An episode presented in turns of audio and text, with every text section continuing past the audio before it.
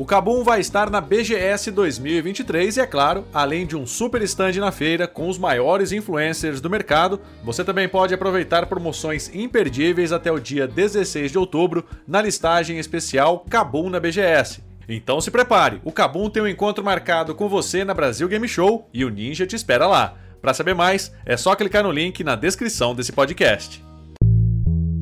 Bom dia, boa tarde, boa noite. Seja muito bem-vindo ao Vale Play, o podcast de cinema, séries, games, quadrinhos e cultura pop aqui do canal Tech.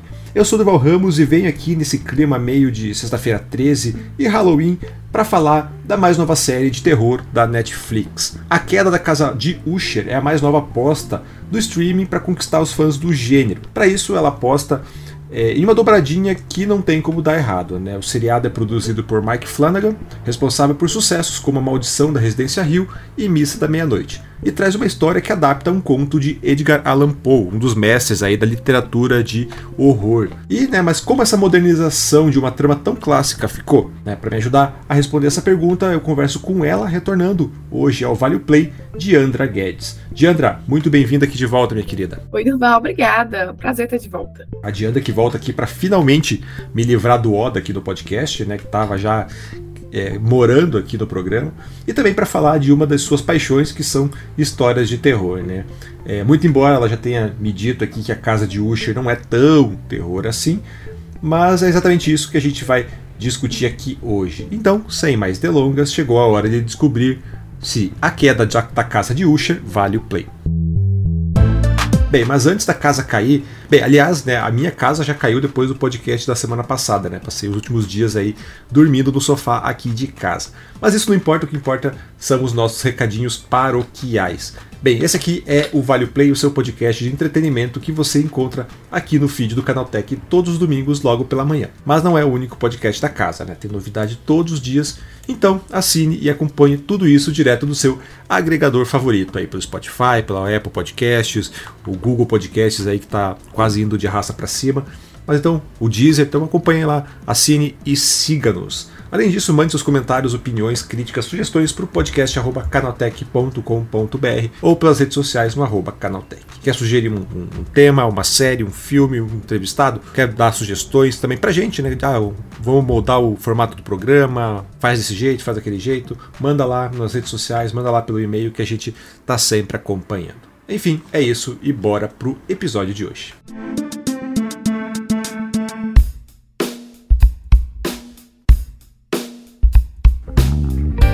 Diandra, a gente que acompanha todos os dias novidades aqui dos streamings, anúncios, divulgações e afins, é, a gente consegue ver bem né, quais séries são as grandes apostas das plataformas. E a Netflix já vinha é, batendo bastante aí na tecla da casa da queda da casa de Usha, que nomezinho também enrolado, né? E bem, né, toda esse essa essa aposta mesmo da Netflix vem principalmente pelo nome do Mike Flanagan, né? Então, antes da gente entrar na série em si, explica pra gente quem que é ele, por que, que o, o, seu nome ficou tão conhecido aí nos últimos anos. Pois é, né? O nome do Flanagan ficou famoso, ele é um cineasta americano. E ele ficou famoso por algumas é, obras que fizeram muito sucesso. Na Netflix, por exemplo, ele tem A Missa da Meia-Noite e a, a Maldição da Casa da Residência Rio. E aí a gente divide aqui porque tem a maldição da Residência Rio e a maldição, é, a maldição da mansão Bly. Às vezes dá uma confundida, eu mesmo fico confusa ali, me perco, mas as duas são tipo uma antologia, elas podem ser vistas, né, independentes, mas tem a mesma pegada ali. Então são duas séries, essas em específicos, que tiveram muito sucesso. A Missa da Meia-Noite também, e ele também tem outras obras, como Clube da Meia-Noite, Doutor Sono, que são é, chamarizes do terror, né? E eu acho que essa parceria dele com a Netflix deu muito certo, é, principalmente pela forma como ele adaptou as histórias, né? Aqui agora, quando a gente fala da queda da casa Usher, a gente está falando de uma adaptação do Edgar Allan Poe. Bom, eu acho que muita gente fica com receio, fica com o pé atrás quando se trata de uma adaptação, especialmente se a gente vai falar de um autor tão famoso, né? O Alan Poe é ele, considerado o mestre do, do horror, do sórdido. Então, fica aquela expectativa de será que vai dar certo, vai ser brilhante ou será que vai ser uma bosta? No caso dessa produção, o Flanagan acertou em cheio e foi brilhante. Eu, pelo menos, gostei bastante. Quero saber depois o que, que os nossos ouvintes acharam. É, foi até legal você puxar pelo lance da, da adaptação ali, porque até quando estava citando os, as obras que, que o Flanagan tem no, no currículo dele, você citou o Doutor Sono, é, que eu acho que é um bom paralelo para a gente fazer aqui, né? Embora o Doutor Sono não seja uma produção da Netflix, é, é um grande título que o, o, Mike Flanagan tem no currículo dele, porque bem ou mal também é uma adaptação do Stephen King, né, que é outro grande nome aí da literatura de horror. É uma sequência do Iluminado, então é um, é um outro peso ainda maior, né, que Iluminado é um dos filmes mais clássicos da história do cinema. É, então ele fez aí essa adaptação que não foi, obviamente, não foi, não fez todo o barulho que o, o, o fato de ser uma sequência do Iluminado, o filme do Kubrick, quer dizer, o Iluminado tem toda a treta, né, de, de o uhum. filme do Kubrick é, é, um clássico, mas o Stephen King, que é o autor, não gosta. Ele fez uma outra versão do Iluminado que é bem aquém. E, mas deixando toda essa, essa treta aí de bastidor de lado, o, o Doutor Sono é um filme que dá sequência àquela história. E embora não tenha feito aquele, um sucesso comercial muito grande, assim, ele foi muito bem recebido, né? Não sei se você chegou a ver, Diana, Doutor Sono. É, eu, eu, eu não vi ainda, mas eu vi que ele foi bem recebido. E eu vou me defender aqui eu acho que eu vou até receber algumas críticas, mas eu não vi porque eu não gosto de coisas do Stephen King. Eu sou apaixonada por terror, mas realmente ele não me desce. Ah, já assisti. Já tá outras... cancelada aqui, vou cancelar de, ó, fim do podcast, que ela não, até semana que vem. cancelada, com certeza. Mas realmente eu já assisti várias coisas dele. Inclusive, a última coisa que eu assisti foi uma peça de teatro é, baseada na obra dele. E olha, não rolou, viu? Pra mim não rola. Então acho que por isso eu fico odiando Doutor Sono, mas eu vou assistir sim. Vou assistir porque eu acho que é legal a gente ter um parâmetro também daquilo que a gente não gosta, né? Pra ver se faz sentido ou não. É, mas tem, é, numa dessas até rende aí um podcast futuro sobre as adaptações do, do Stephen King, porque é, existe. São várias, né? porque, é porque existe essa mítica também que as adaptações do, do Stephen King meio que são amaldiçoadas e nunca dão certo, né? Então, tirando uma ou outra. É. É, uma ou outra exceção ali, a, o grande grosso das obras do King são acabam ficando bem medianas. E até por isso, é, é, seguindo essa lógica aí, que a adaptação do, do Kubrick é tão excepcional porque ela meio que ignora muita coisa do livro do Kubrick, do, do King e, e segue por um outro caminho ali e adota um outro tom. Mas enfim, o ponto é que a, o Dr. Sono, o pessoal falou muito bem, elogiou muito o filme, é, dizendo que justamente ele conseguia é, ficar muito próximo do, do, do livro original ao mesmo tempo em que também ainda mantinha grandes conexões com o, com o filme do Kubrick, né? Então ele ficava bem no meio do, do, do caminho, ali em cima do muro, num sentido positivo. Então, isso só mo mostra um pouco essa, essa habilidade do Mike Flanagan de fazer boas adaptações também, né? É, não só criar histórias muito legais, mas também fazer boas adaptações.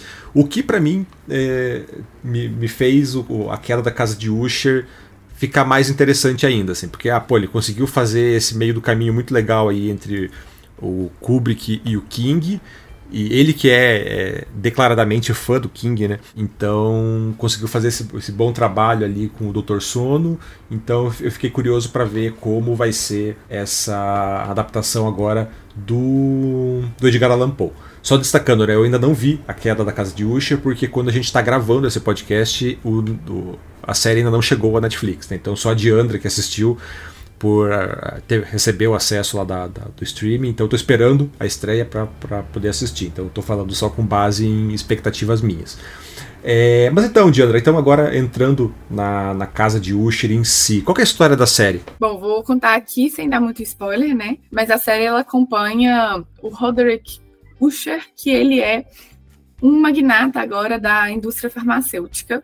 Ele, né, por causa da farmacêutica Fortunato, ele fez muito dinheiro. E a gente vai entender, primeiro, como que ele fez tanto dinheiro assim, porque ele não nasceu rico, pelo contrário, ele é tipo um filho bastardo do, do pai. E ele tem uma irmã que também é, vai ajudá-lo nesse trajeto, nessa transformação de homem pobre para homem rico. A irmã dele chama Madeline e é interpretada por Mary McDonnell. E aí a gente vai ver que, depois de um tempo, ele já está rico e ele está contando as memórias dele para um amigo, inimigo, não sabemos muito bem, mas vamos descobrir ao longo da trama. Ele está contando as memórias, ele está contando como que ele fez essa fortuna e o que está acontecendo. Por quê?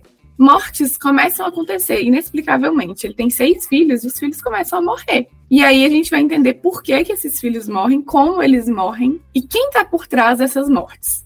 É uma série que tem sim um quê de sobrenatural ali, apesar que depois a gente vai ver que, na verdade, não é totalmente sobrenatural, é uma mescla. E também tem uma pitadinha de terror, tem uma assombração outra ali que aparece dando aquele susto. No melhor estilo, a Maldição da Residência Rio, que quem já assistiu vai se lembrar que assim, a, as cenas de susto, né, as, as, assombrações, os demônios, eles aparecem meio que do nada. E, e aí tem essa pegada, assim, me lembrou muito. Mas a série é mais para um mistério, para a gente ficar preso ali naquela trama, tentando descobrir o que está acontecendo com esses filhos, quem vai ser o próximo a morrer, por que que tá morrendo e por que que a fortuna desse homem tem a ver com essas mortes ou se não tem. Enfim, são oito episódios, são episódios longos. O último, ele é bem maiorzinho, ele tem uma hora e pouco, assim. Mas, no geral, eu não acho que a série ficou cansativa, porque a narrativa soube conduzir muito bem ali a trama. E um ponto que eu achei super interessante, gostaria que quem assistir depois comentasse aqui com a gente, é a série ela não é linear, né? Então, como eu falei, ela parte da memória do Roderick.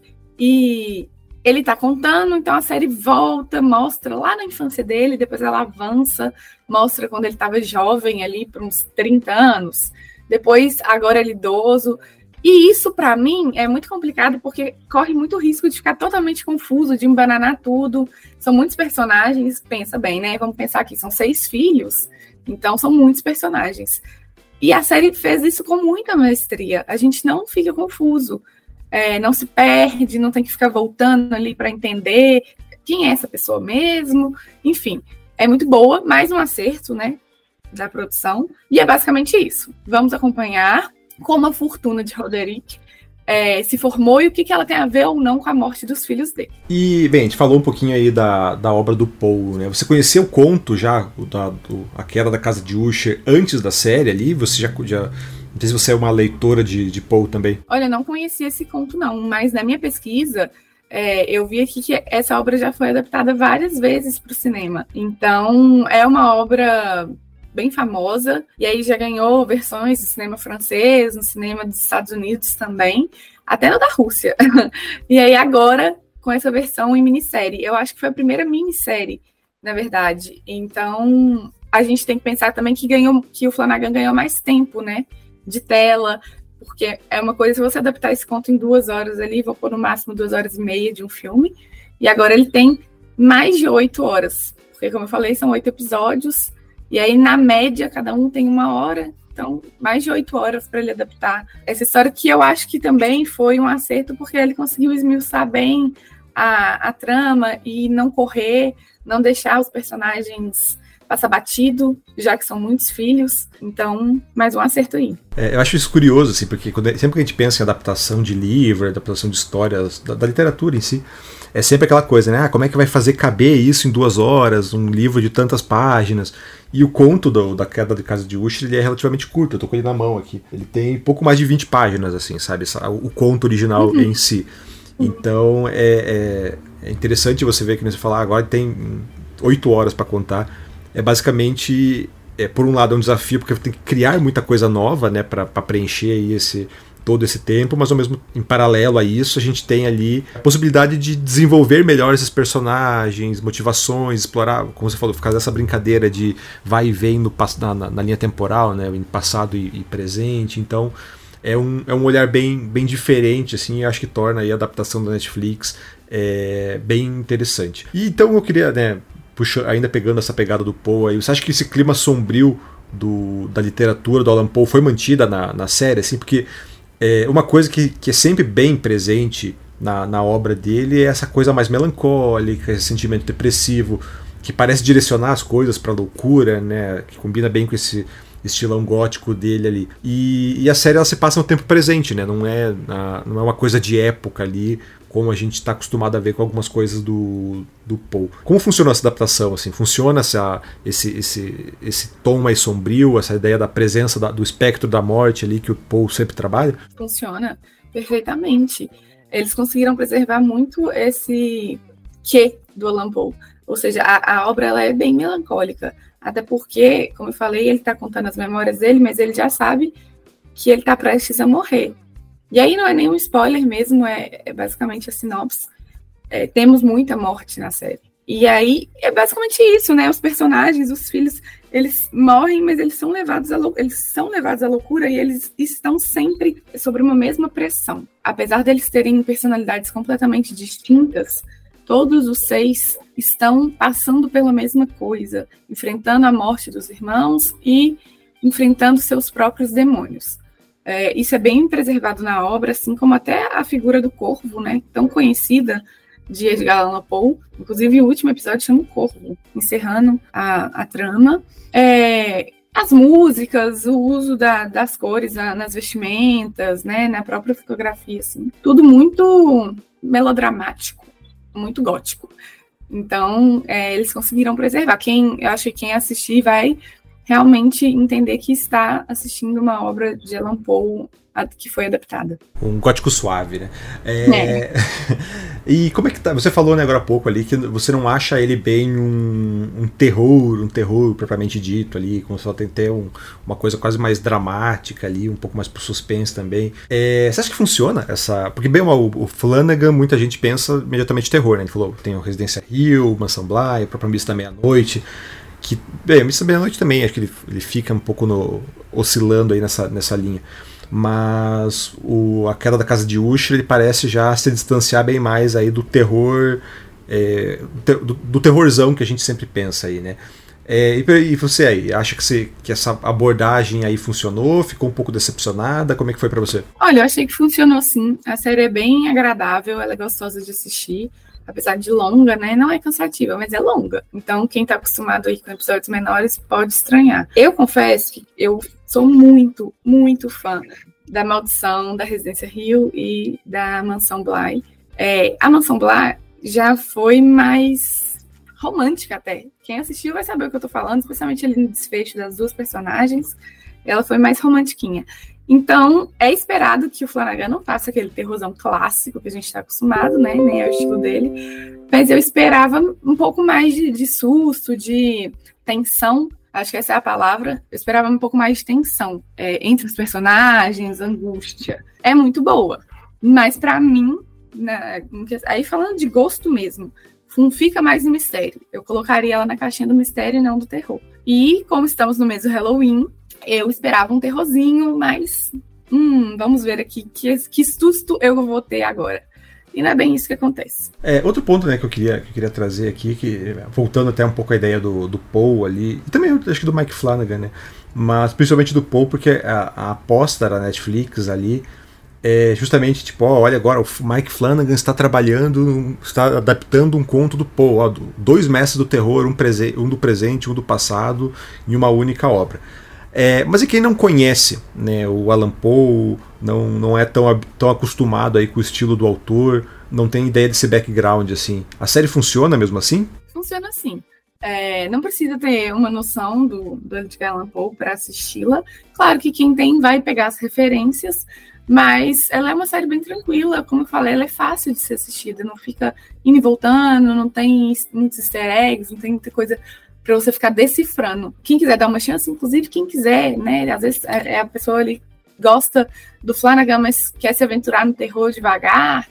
É, pode ser uma boa opção de entrada, porque, como eu falei, ela não é assustadora. Então, acho que é uma forma da, do público começar a se habituar com o estilo do Flanagan e até mesmo do Paul, e aí depois ir desbravando outras produções. E como é que tá o elenco ali, né? Você falou tá de, de outras produções aí do, do Flanagan, e ele, fez, ele tem um, um estilo é, bem particular aí é de trazer, repetir atores, né? Vários, vários, vários nomes do elenco aí que estão em, em Aquela da Casa de Usher já trabalharam com ele em praticamente quase todas as outras séries que ele produziu aí para Netflix.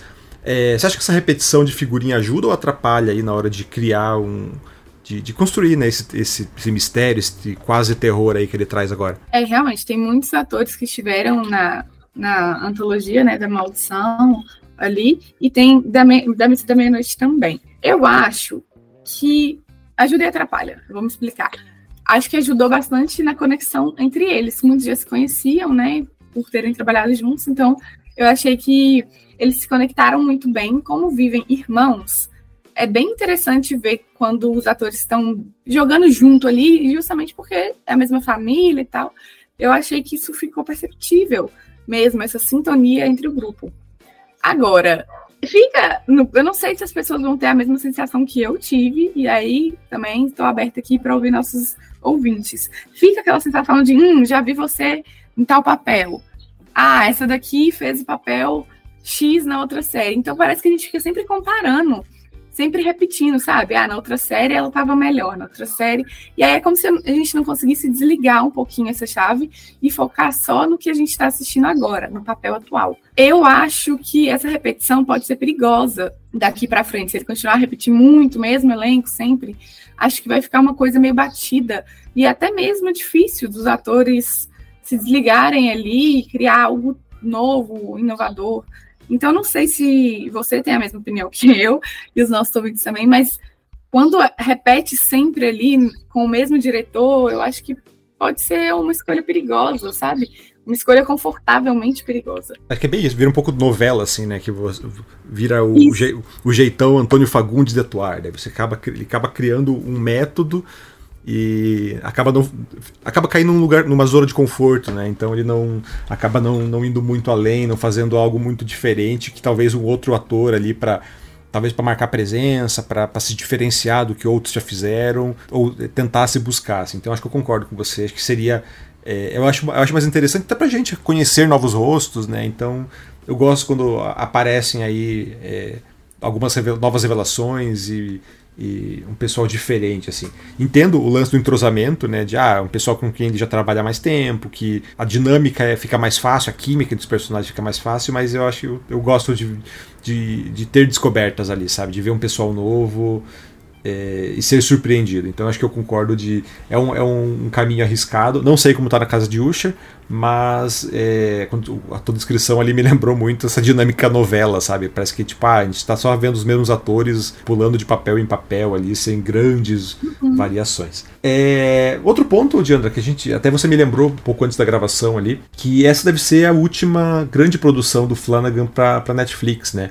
É, ele está aí agora de passagem comprada já aí para o Prime Video, né? Ele vai adaptar, é, se eu não me engano, ele vai adaptar a, a, série da Torre Negra do Stephen King.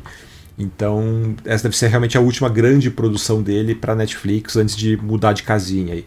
E aí, você acha que é uma grande perda pro streaming aí ou já a Netflix já está preparando outros nomes aí para serem é, o, o, novo mestre do terror deles ali? Olha, eu acho que é uma perda considerável para Netflix, ainda mais se a gente pensar que as parcerias deram muito certo. É, vamos ver, né, como é que vai ficar com o Prime também, se isso vai funcionar ou não. acredito que sim, né? Prime também é um excelente, excelente canal aí. Mas real, realmente, é, eu acho que a Netflix está deixando passar um diretor importante para eles que, que faz obras que funcionam também para o tipo de assinante né, da Netflix. Pois é, então, eu, não tô, então- é, eu não tô vendo a Netflix é, se coçar para achar um novo. É. Também não. Um, um novo figurão, assim, sabe? Tipo, ó, a gente tá apostando agora nessa, nessa pessoa, nesse.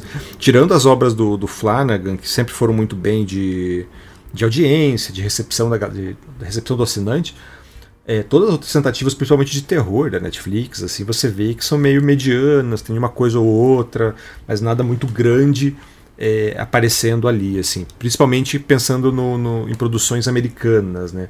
Até se você olhar aí o lançamento de outubro agora, que eu acho que esse mês é um, é um ótimo termômetro, né? Porque a gente está no mês do, do, terror, em que muita produção de, do gênero está chegando, e se você for ver, tem pouquíssima coisa realmente de peso, principalmente vindo dos Estados Unidos ali, para pegar carona aí na, na, data.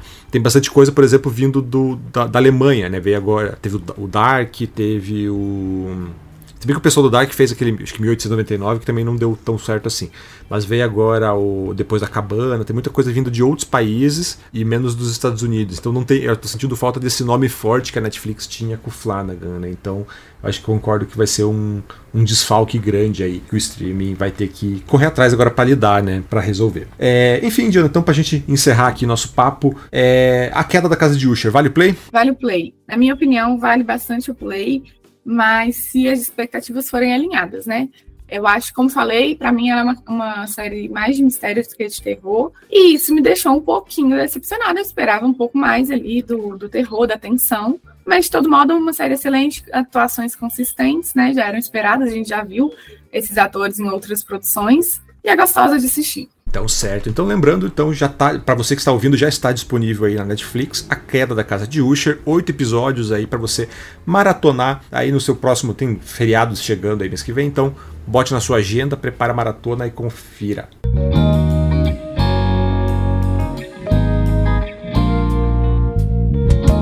Bem, e no nosso quadro Vale Ficar de Olho, Diandra, a gente tem muita coisa chegando aí nessa ressaca pós-feriado. Só que antes eu quero quebrar um pouquinho o nosso protocolo aqui para falar rapidinho de algo que já está nos cinemas, né?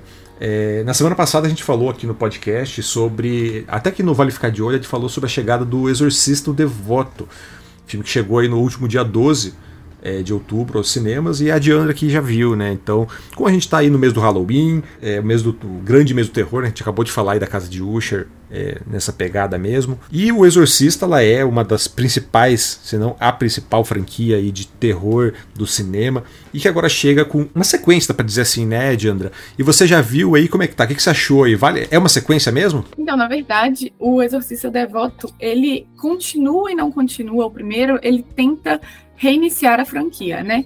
O David Gordon Green, ele tá tentando fazer uma nova trilogia, assim como ele fez com a saga Halloween. E aí o primeiro deles é O Exorcista Devoto. Em 2025 teremos outro e o terceiro ainda não temos data nem título. O que eu vou falar, o que eu acho que a maioria das pessoas é, que assistiram também pensam, assim, os críticos, é um filme bem morno. Se fosse um terror qualquer, e aí a gente tá falando de qualquer uma nova franquia, qualquer coisa assim, seria ali nota 5 em 10, 6 no máximo. Por quê? Tem boas cenas de exorcismo, sim, né? Tem, tem alguns momentos ali que são bem feitos, maquiagem boa, efeitos especiais. Outras coisas já derrapam, o enredo ali, é, realmente o momento do exorcismo mesmo, a preparação para isso já é um pouco risível até. Mas se tratando de o Exorcismo, esse título é muito pesado, né? A gente está falando de um dos principais filmes de terror de todos os tempos que não vai ser esquecido. E aí eu, eu fico naquela de que, olha, acho que não precisava. Não precisava ter sido revisitado. Deixe do jeito que estava. E alguns clássicos não precisam ser mexidos. Eu acho que é uma tentativa de ganhar dinheiro em cima deles. Então, quem quiser assistir, vai encontrar uma trama morna no cinema. É, nada demais, assim. Tem, tem alguns umas chamarizes também, digamos, né? Que é a própria é, Linda Blair, ali ela aparece como Reagan. Pouquíssimo tempo, gente. Não, não é nem spoiler aqui, é só dando a dica, ó, pouquíssimo tempo, não precisa assistir por causa dela. E é basicamente isso. É, e aquilo, né? Grandes poderes trazem grandes responsabilidades, então você mexer com, com O Exorcista, que como você falou, é um filme que tem peso, né? Você fala O Exorcista, você pensa, putz, é, um, é, é o terror. E daí você vai dar uma, um reboot, uma sequência, dar um, mexer nesse vespeiro ali, você tem que é, segurar a bronca e aparentemente o filme não, não consegue é, ficar à altura. Então fica aí o nosso vale ficar de olho. Se você é fã, né, quiser tiver essa curiosidade mórbida aí de, de, de acompanhar, como a, a Diandra falou ali, o filme dirigido pelo David Gordon Green, que é o mesmo cara que fez a trilogia Exorcista, que também gerou muitos, muita discussão aí dos fãs. É, a trilogia Exorcista. Exorcista não, a trilogia Halloween, né? Mexeu com a trilogia Halloween e gerou muita discussão ali. Então, se você quiser ver o trabalho dele ali na no Exorcista, Exorcista Devoto, já está nos cinemas, dá uma conferida. E compartilhe com a gente, né? O que você achou, se concorda com a Diandra ou não. Mas agora falando dos lançamentos, das novidades que estão por chegar e que valem né, ficar de olho, merecem sua atenção nos próximos dias, a gente tem chegando aos cinemas agora, no dia 19 de outubro, Assassinos da Lua das Flores, novo filme do Martin Scorsese com Leonardo DiCaprio. É, acho que é uma das principais estreias agora aí do mês, né? O Scorsese está apostando bastante aí, divulgando bastante esse filme. É um, é um filme mais de investigação, tem uma pegada aí mais histórica também, né? Porque ele meio que conta um episódio real de, de assassinatos é, de indígenas, é, de povos nativos americanos, tem ali envolvido com a criação do FBI, então é um, é um fato histórico por trás do, da trama e que agora chega com o Scorsese. Né? O filme do Scorsese merece sempre nossa, nossa atenção, aí o cara tem é, gabarito para sempre nos levar ao cinema. No streaming, a gente segue aí no nosso clima de pré-Halloween com O Diabo no Tribunal, filme que está já na, na, no radar de Dona Diandra, né, Diandra? É um documentário sobre um caso de possessão que foi parar na, na justiça, né? Um, acho que é, é o único caso aí que é, de possessão virou argumento de defesa. É o mesmo caso que foi tratado na Invocação do Mal 3, né, Diandra? É, exatamente. E aí tá aí uma franquia que eu gosto. A Invocação do Mal eu curto bastante. Então, é bem, o Diabo do Tribunal não faz parte da franquia, né? É só é, é um nesse não, caso é. é. um documentário que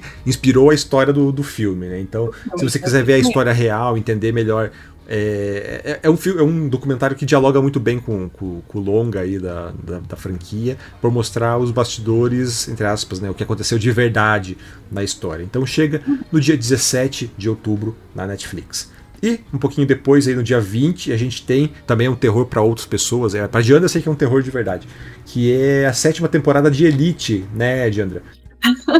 Olha, eu gostava muito de Elite, sempre gostei, mas realmente, tá, gente, tá impossível defender a série. E a, essa sétima temporada tá mais difícil ainda. Temos a Anitta, temos a Anitta pelada? Será que é isso? Temos, Olha, Temos fotos, fotos da Anitta pelada. Tá difícil por é. causa da Anitta? Hoje você tá querendo ser cancelada, né? Não, pouco... não está difícil por causa de Anitta. Está difícil porque a trama já deixou a desejar há muito tempo, né? Umas três temporadas passadas. A Anitta vem como, na verdade, uma forma de salvar. Será que ela vai conseguir é, fazer a gente se interessar pela série de novo? Vamos ver, né? Eu vou assistir, mesmo sendo uma bomba, eu vou assistir. Depois a gente volta aqui e comenta. O vídeo da Anitta pelada que a, que a Diana citou é porque a Netflix soltou um, um teaser, uma divulgaçãozinha ali que começava com a Anitta tomando banho, né? Então, daí tá. E, bem, e Elite é conhecida por gente pelada, né? Então tá na dúvida aí se a Anitta vai aparecer nua ou não. Acho que não, acho que vai ser só ali na, na, na provocaçãozinha. É, acho que a Anitta não, não, não vai querer entrar nesse bonde maluco aí que a série virou. Mas enfim, dia 20 de, de outubro, agora na Netflix. E falando agora, pulando para os videogames, a gente tem dois grandes lançamentos, os principais lançamentos aí do, do, do mês. No PlayStation 5, no dia 20 também, chega Marvel's Spider-Man 2, o novo jogo do Homem-Aranha. É, bem, é o jogo do Homem-Aranha, tem agora o Peter Parker e Miles Morales juntos aí enfrentando o Craven, é, o Venom também já está confirmado, né, é nem spoiler. É, o jogo tá, pelo que os trailers já mostraram, aí o jogo tá incrível, tá bem parecido com o primeiro, mas com algumas adições. Então, PlayStation 5 a partir do dia 20 de outubro. Pode, pode apostar que a gente vai falar bastante dele aqui no canal Tech.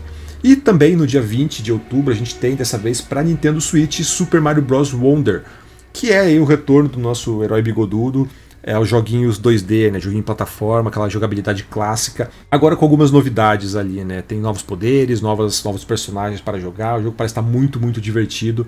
Então também chega ao Switch no dia 20 de outubro. Mas enfim, agora eu quero saber de você se o nosso podcast vale o play. Então, de novo aqui, entre em contato pelo podcast canaltech.com.br ou comente nas nossas redes sociais pelo arroba canaltech. Lembrando que a gente né, tem podcast aqui todos os dias e é só seguir a gente para não perder nenhum lançamento, nenhuma novidade. Diandra, muito bom falar com você aqui de volta, né? Pare de tirar férias, por favor, e volte para cá mais vezes. Muito bom também, Duval. Muito obrigada. Adoro estar aqui, principalmente falando de produções de terror. Então é isso. É, bem, então, esse podcast é produzido e apresentado por mim, Durval Ramos, com edição do Samuel Oliveira. A revisão de áudio é do Gabriel Rime, com trilha sonora composta por Guilherme Zomer. Enfim, é isso, então, e até a próxima semana. Tchau, tchau.